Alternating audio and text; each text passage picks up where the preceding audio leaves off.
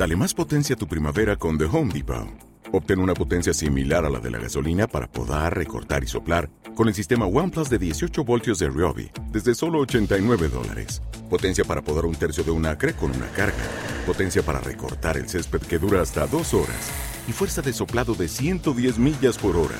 Todo con una batería intercambiable. Llévate el sistema inalámbrico OnePlus de 18 voltios de Ryobi. Solo en The Home Depot. Haces más. Logras más.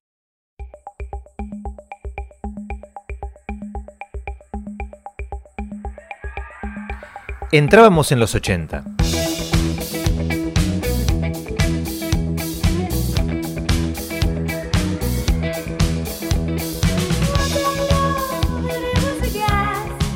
La nueva década se iba desperezando de música disco, de rock sinfónico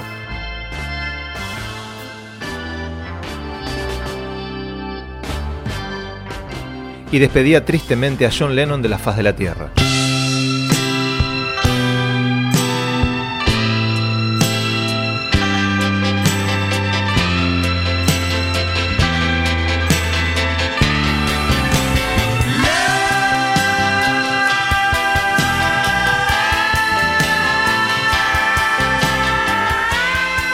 En ese momento, a alguien se le ocurrió mezclar un poco de funk más tres medidas de New Wave en una coctelera brillosa y bien fría de sonidos, para crear uno de los tragos más disfrutados de las discos de la época.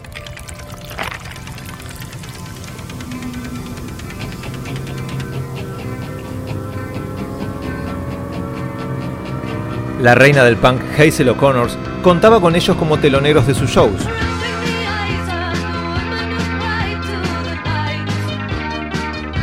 Eran cinco chicos de aspecto agradable, que hasta sabían tocar bien sus instrumentos, y contaban con una buena agencia gestora de imagen venida de Birmingham llamada Titrek Organization.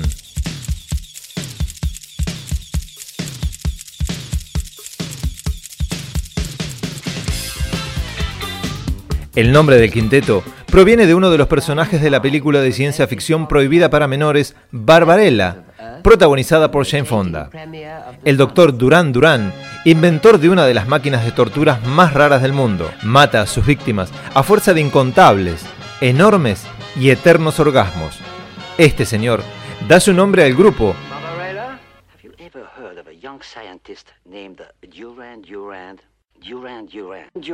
Grupo que se adueñó de los rankings y los corazones de millones de fans alrededor de todo el planeta Tierra.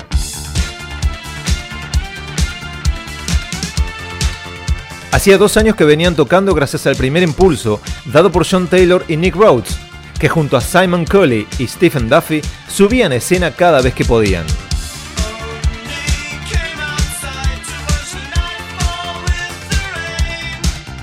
Los dos últimos se separan del grupo para dar entrada a Roger Taylor en el bajo y a Andy Wickett como cantante, quien a los dos meses exhibe su baja permanente del estrellato.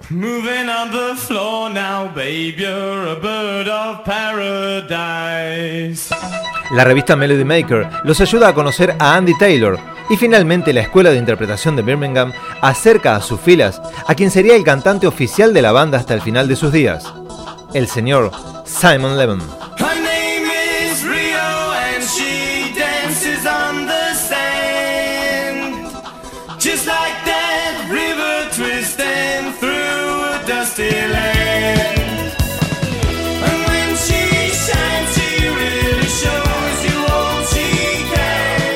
Comenzaron a ensayar en el pub Rum Runner, lugar donde todos los integrantes trabajaban, y sus dueños vieron en ellos una oportunidad, transformándose rápidamente en sus managers, los hermanos Paul y Michael Bureau. La inspiración de la banda venía de la mano de la obra de David Bowie y de los Roxy Music.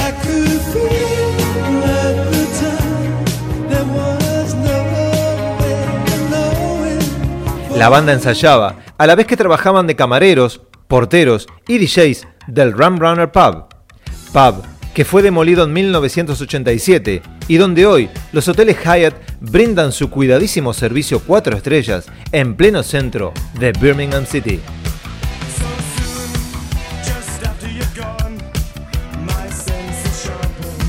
Entremos un poco en su historia.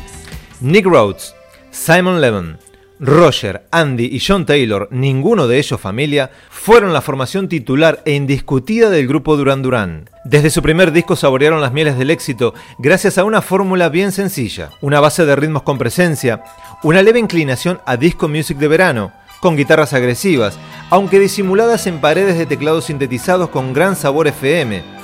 A esto se le añadió cierta atmósfera cinematográfica que selló el inmediato éxito de la fórmula de ventas Duran Duran.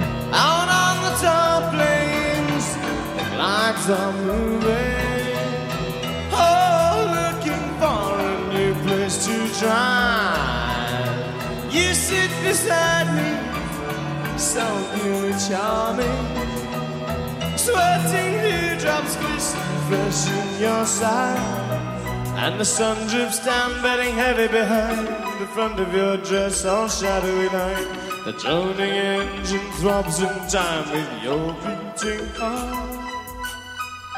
Este éxito repentino los llevó a trabajar incansablemente a fin de seguir con el viento a su favor. Los críticos auguraron una corta vida al grupo, mientras ellos opinaron todo lo contrario. Y finalmente lo demostraron.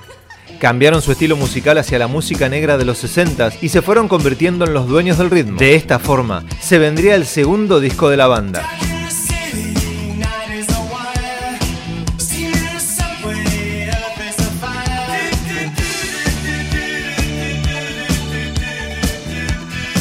El disco que los empujó directamente a ocupar un lugar en la historia de la música con canciones como la que da nombre a la obra, Rio, Hungry Like a Wolf, Nueva Religión, El Chofer o la obra maestra de toda su carrera. Hablamos de Save a Prayer, Reserva una plegaria.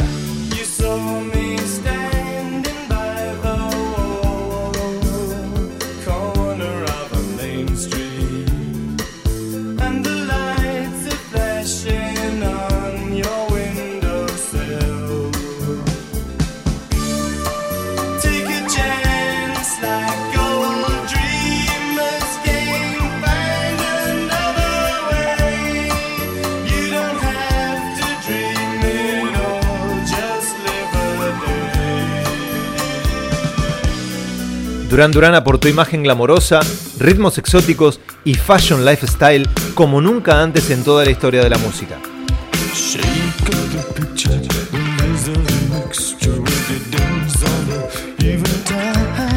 Empujaron los cimientos de la New Romantic que venían gestando junto a Culture Club y a Spandau Ballet.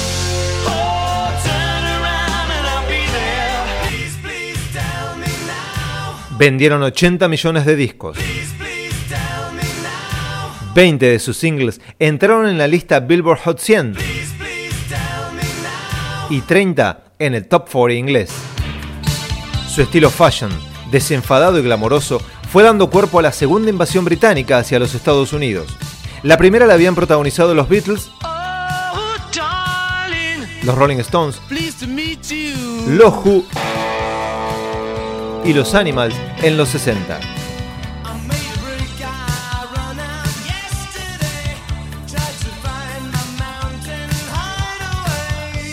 La MTV se rindió a sus pies. Sus videoclips los lanzaron a puestos de reyes mediáticos del momento. El asalto a los Estados Unidos no fue fácil, pero fue demoledor. La denominación New Romantic no era del agrado de los americanos y tuvieron que insertarlos en un álbum con canciones bailables para empezar a colarlos en los rankings del país. El álbum contenía versiones remezcladas de Río y se llamó Carnival.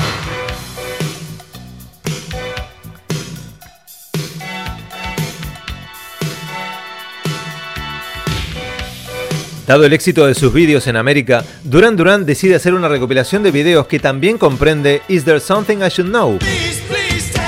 Un tema inédito que es publicado como single el primero de marzo de 1983. En solo seis días alcanza el primer puesto de las listas. Esta canción brindó la llave de las puertas de América y el mundo para los reyes del New Romantic.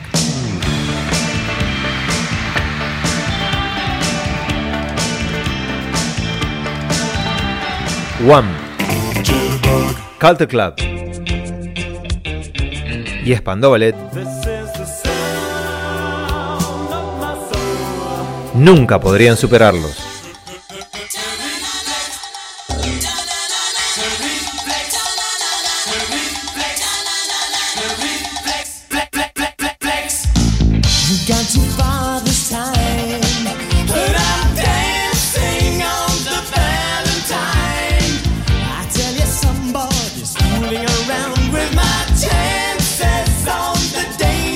El año 1983 sufriría la invasión Duran Duran en los rankings del globo gracias a su nueva obra, Siete y el Tigre Harapiento, que arrasaría con todos los charts radiales y televisivos, grabándonos a fuego en nuestra cabeza este inolvidable look.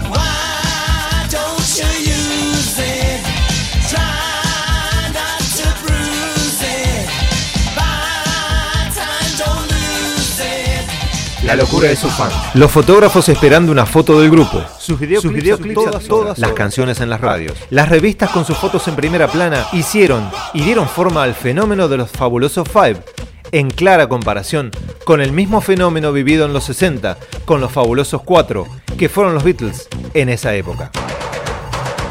La gira del 84 se plasmó en vinilo. Arena fue el nombre del disco, que incluía esta declaración de intenciones.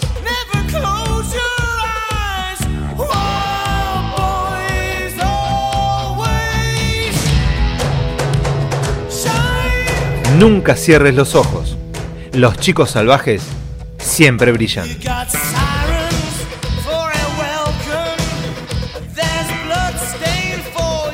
Después de aquí, las cosas nunca volverían a ser lo mismo en el seno del grupo. Las tensiones llevarían a Duran Duran a separarse en dos grupos de efímera y corta vida.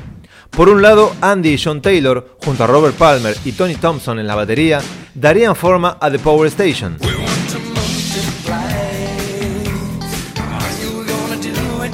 Y por otro lado, Simon Levin, Roger Taylor y Nick Rhodes armarían Arcadia.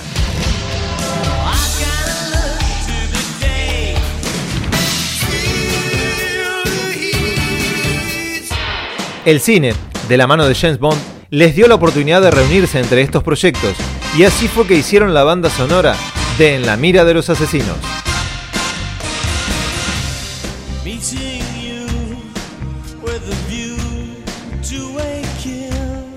Los rumores de la disolución del grupo se esfuman cuando sale a las calles en diciembre del 86 su quinto disco, Notorious, que con cierta dificultad se acomoda en el top 10 británico. Recordemos un poco de sus hits menores. Skin Trade, mercado de pieles,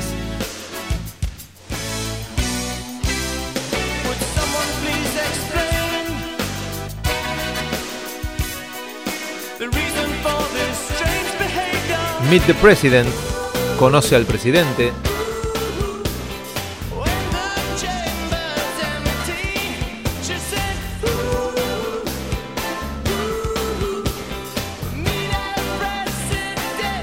O cuestión de sentimientos. Matter of Feeling. Son algunos de los éxitos de este disco.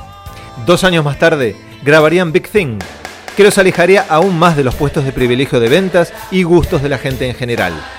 De allí rescatamos un par de canciones. Big Thing, la más reconocida por ser el hit del disco, I Don't Want Your Love.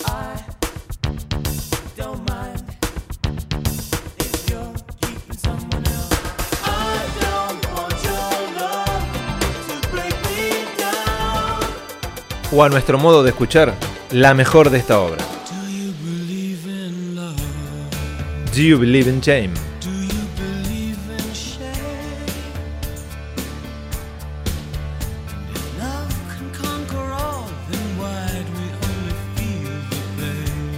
Luego de esto, el silencio se adueñó de la carrera de los Duran Duran. La banda más cinematográfica de la historia está a punto de protagonizar su momento dentro de sus 15 minutos de gloria el fenómeno de masas más movilizador de la década del 80. Los dandies del mainstream acomodan sus peinados, arremangan sus americanas y nos traen su pop rock funky mega vendedor.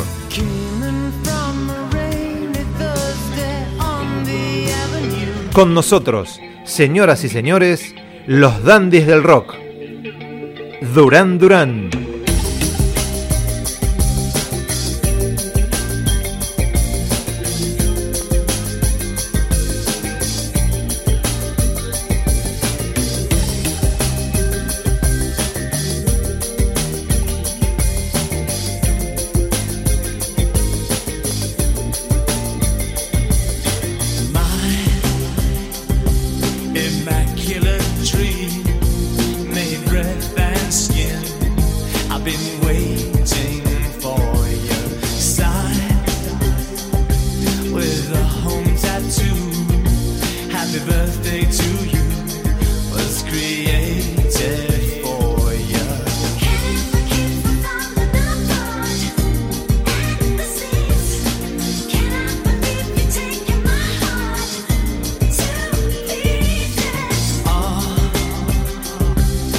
take a little time.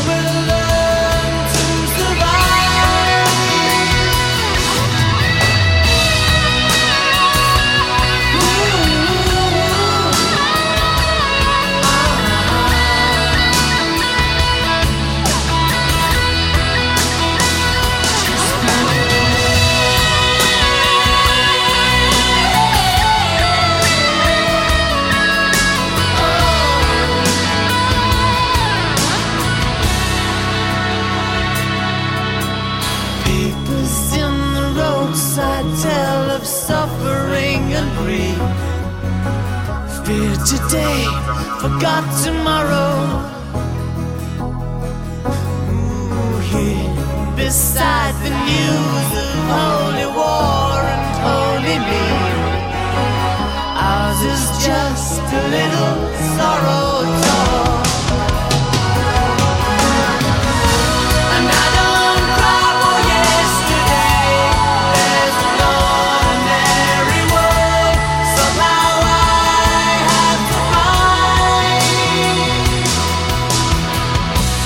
wonders